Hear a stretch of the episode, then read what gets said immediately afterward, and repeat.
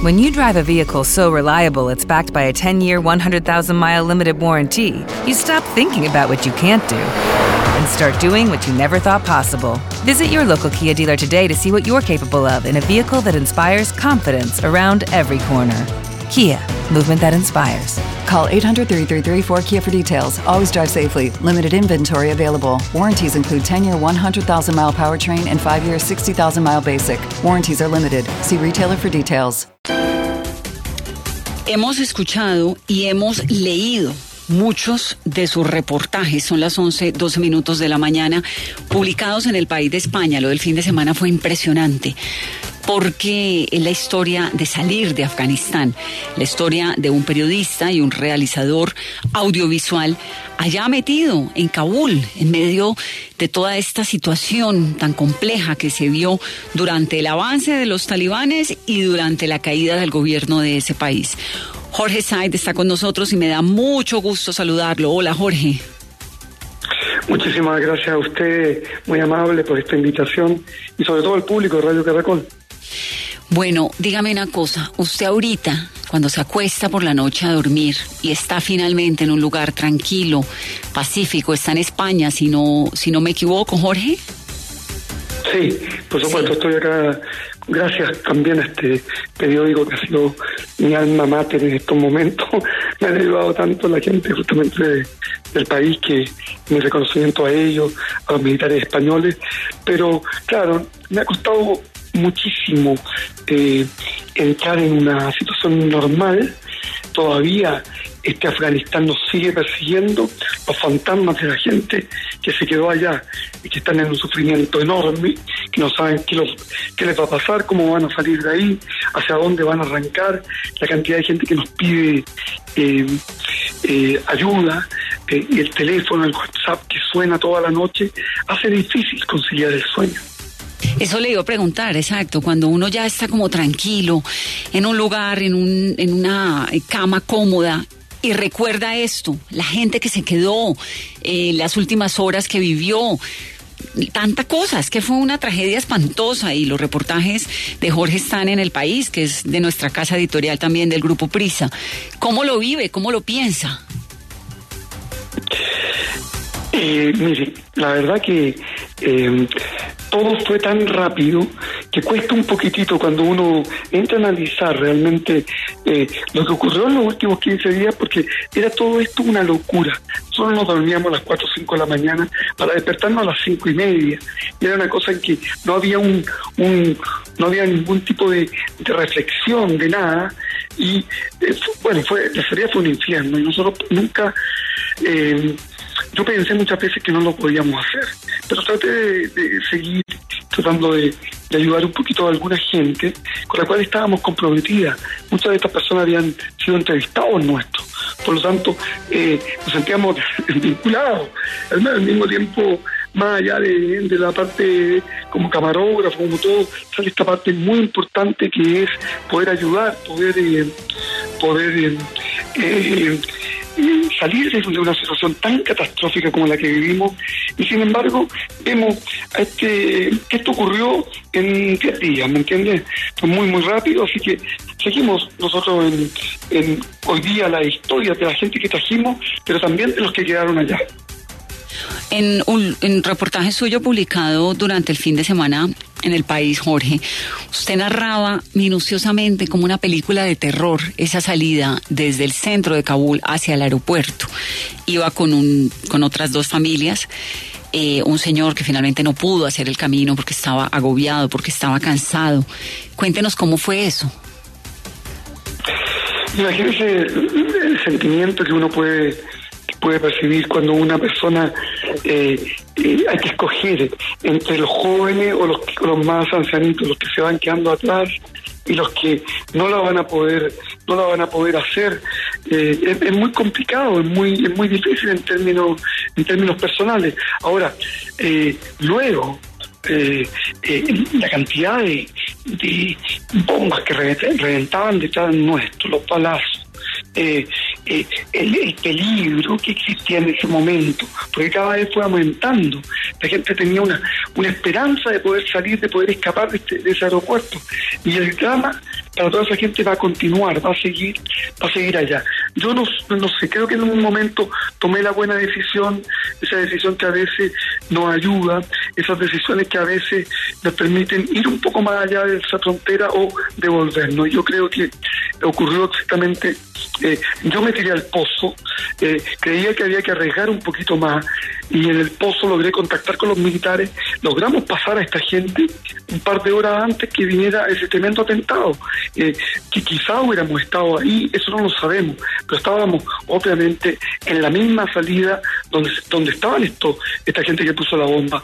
Entonces, bueno, después queda el sentimiento, el sentimiento de haber sacado esa imagen, de haber sacado ese material, de una parte tan importante y estar hoy día aquí en España, justamente con la gente del Grupo Prisa, y, y bueno, esperando poder contribuir a todo lo que significa el reordenamiento de un área regional lamentablemente aquí hay varios perdedores y ganadores. Hay que ver que eh, Pakistán debe estar celebrando porque van a tener ahí un protectorado, una posibilidad de hacer muchos ataques contra India. Eh, China también, obviamente, Rusia también que ven a, Estados Unidos salir derrotado. Pero por otro lado está todo Occidente que puede pensar de que esto se puede convertir en un paraíso, un paraíso para gente extremista que va a poder llegar ahí, que van a poder tener buenas relaciones con los talibanes. Y en fin, tampoco creo que los talibanes tengan el control completo de un país de 40, 38 millones de habitantes, un poco menos que Colombia. Entonces, por eso que eh, a mí me da la impresión de que hay mucho todavía por jugarse. Es evidente que va a haber una crisis de refugiados eh, en uno o dos meses más. Toda la gente que va a dejar pasar Irán hacia Turquía, eso le va a crear a Europa un tremendo problema porque van a tener nuevamente que enfrentarse con uno, dos millones eh, o tres millones de refugiados que Europa hoy día no tiene ni la capacidad militar ni económica de resistir otra ola más. Entonces, bueno, muchos problemas regionales, problemas a nivel eh, humanitario, se abre un nuevo, un nuevo frente y bueno, parece que el mundo no, no, logra, no logra encontrar el camino. Jorge, mucha gente, hoy con la salida del último avión que sale de Estados Unidos, ¿no? Con el general Donahoe ahí, esa imagen tan impresionante del tipo subiendo la escalera como, chao, los de allá, los que se quedaron, se quedaron. ¿De qué dependía que uno pudiera salir de Afganistán? Usted, pues obviamente periodista chileno, eh, tiene unas, tenía unos privilegios, pero la gente afgana, la gente que iba con usted, que usted logra incluso sacar a una chica de allá, ¿de qué dependía eso?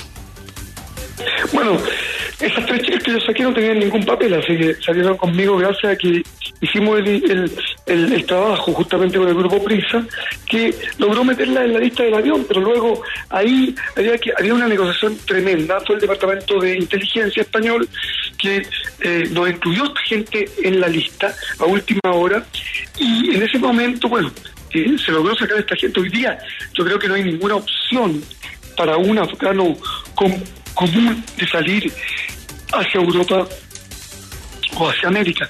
Lo que va a pasar es que, bueno, ahora acaban de aprobar, acaban de aprobar una nueva suma, pero si, si Europa tuvo tanto tiempo y Estados Unidos tuvieron tanto tiempo para evacuar a todas estas personas que sabían que estaban en amenazadas de muerte y no lo hicieron durante cerca de seis meses, un año, ¿qué se puede esperar ahora? Eh, con los talibanes ahí, con, eh, con todos los controles que van a haber en el aeropuerto, eh, sobre todo, ¿qué afgano que trabajó con Estados Unidos se va a atrever a ir al aeropuerto? Usted se puede preguntar lo que puede significar eso, que si lo reconocen, los, talibanes van a tener lista. esa persona está condenada, entonces obviamente eso no va a pasar. Creo que la gente va a escapar por tierra, van a escapar por otro lado.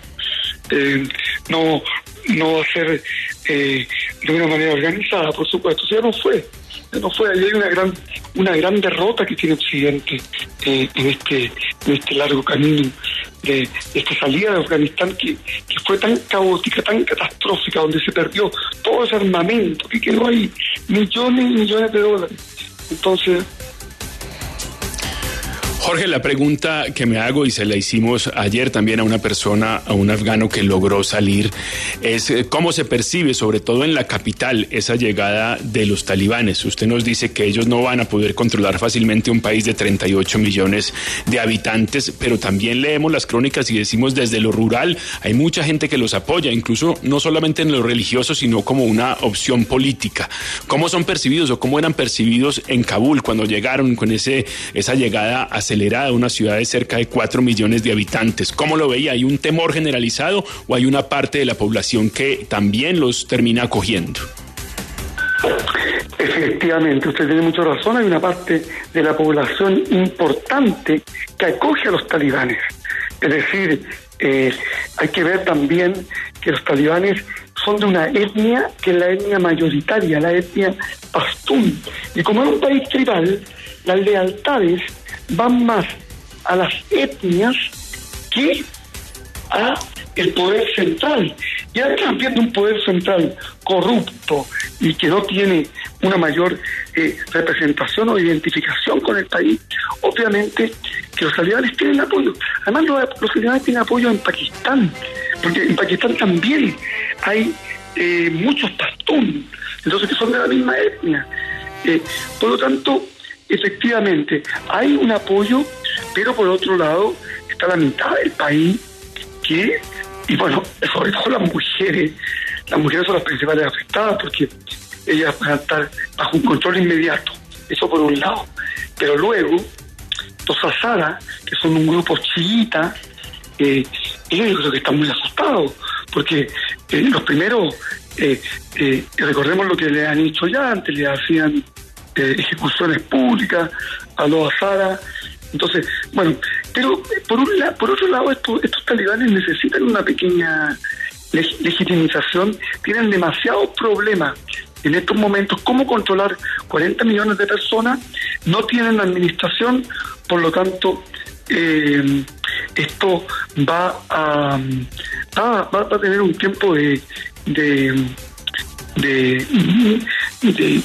de, organización, de planificación, que yo creo que van a ser, vamos a tener que esperar. Yo no creo que esto vaya a ser muy rápido, yo creo que los talibanes van a jugar, han sido muy astutos ya en las negociaciones en Doha, por lo tanto hoy día van a continuar con esa astucia desarrollando estas negociaciones. Jorge, una de las preocupaciones es las mujeres. ¿Cómo se quedaron? ¿Qué alcanzó usted a ver de esa transformación y esos cambios con la llegada del, del talibán? Bueno, en el caso de las mujeres la, la transformación fue directa, inmediata. Las mujeres al otro día tenían que usar la burka. Cuando el jefe de la televisión, que yo lo estaba entrevistando, deja el puesto y lo asume un talibán, esto ocurrió hace cinco días atrás, el jefe talibán de la televisión actual le llamó a todas las periodistas y les dijo, a partir de mañana no hay trabajo para ustedes. Tienen que esperar que nosotros las llamemos y las vayamos incorporando. Las vamos a analizar una a una. Pero inmediatamente tienen que ponerse la burka. Por lo tanto, en los matrimonios también yo tenía varios amigos que me dicen ahí, porque el matrimonio es la fibra social de todas estas sociedades orientales. Los matrimonios que son divididos entre hombres y mujeres. Eh, fui a visitar a mi amigo ya, ya se habían abandonado el país, algunos eh, abandonaron a Qatar, a Dubái, pero todos esos empleados nos decían, los talibanes acaban de llegar, y nos dijeron, a partir de ahora, los matrimonios se tienen que hacer sin música, sin fotos, sin video. Bueno, ¿cómo se va a hacer un matrimonio sin música? Si los matrimonios justamente ya duraban tres días por, por la música. Entonces, ese es el estilo talibán. Hay que ver que una gran parte de la población se va a ver afectada. Hay otra parte que no. Pero también en las mezquitas hay gente que no son talibán. Las mezquitas que estaban enfrente de mi hotel, o las mezquitas chiitas, las mezquitas de las, de las comunidades tachik, de las comunidades, no son pro-talibanes. Entonces odian a los talibanes. Bueno, por suerte yo tengo todo ese material, ese material va a constituir un documento histórico y por lo menos vamos a poder mostrar que aparte de esa gente hay otra gente que son musulmanes, que no son todos ellos, y efectivamente esto es así. Yo les agradezco mucho, muchísimo esta entrevista que ustedes me han dado.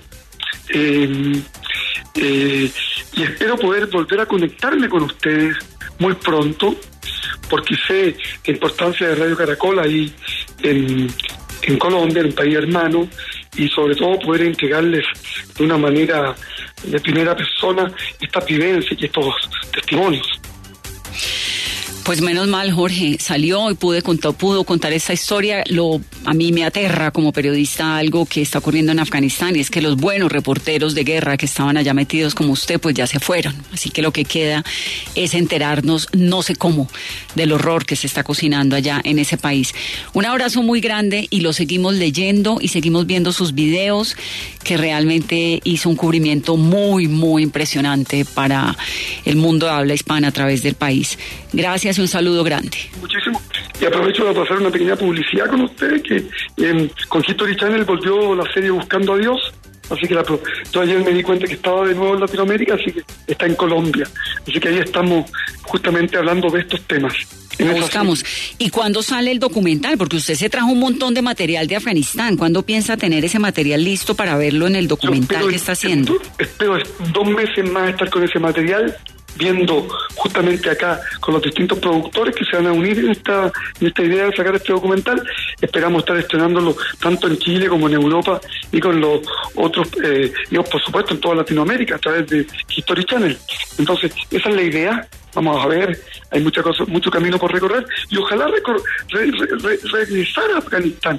Tengo entendido que los talibanes, eh, los, turcos están controlando parte del aeropuerto y que a lo mejor Turkish Airlines ya va a comenzar vuelos comerciales de aquí a 15 días. Entonces, a lo mejor hay una posibilidad de, entrar en esto que hacer, no sé si un infierno, pero lo que sea. Muchísimas ¿Su, ¿Su esposa está en Chile o está en España? No, no, no tengo esposa, soy ah. soltero, pero tengo una hija que está en Chile. ¿Y la hija qué le dice? Papá, no más.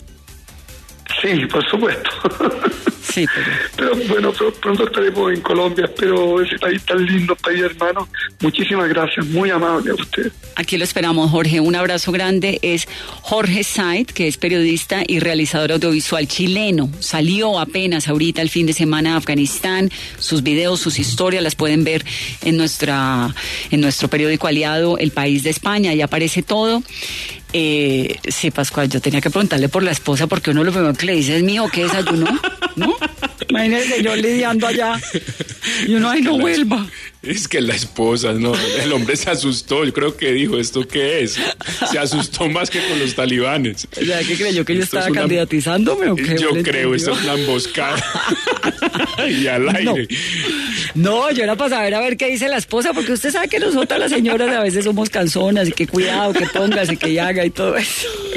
¿A qué hora va a salir para allá? ¿A qué hora en el avión? Ay, no, qué tragedia todo lo que pasa con Afganistán. Por Dios, 1129.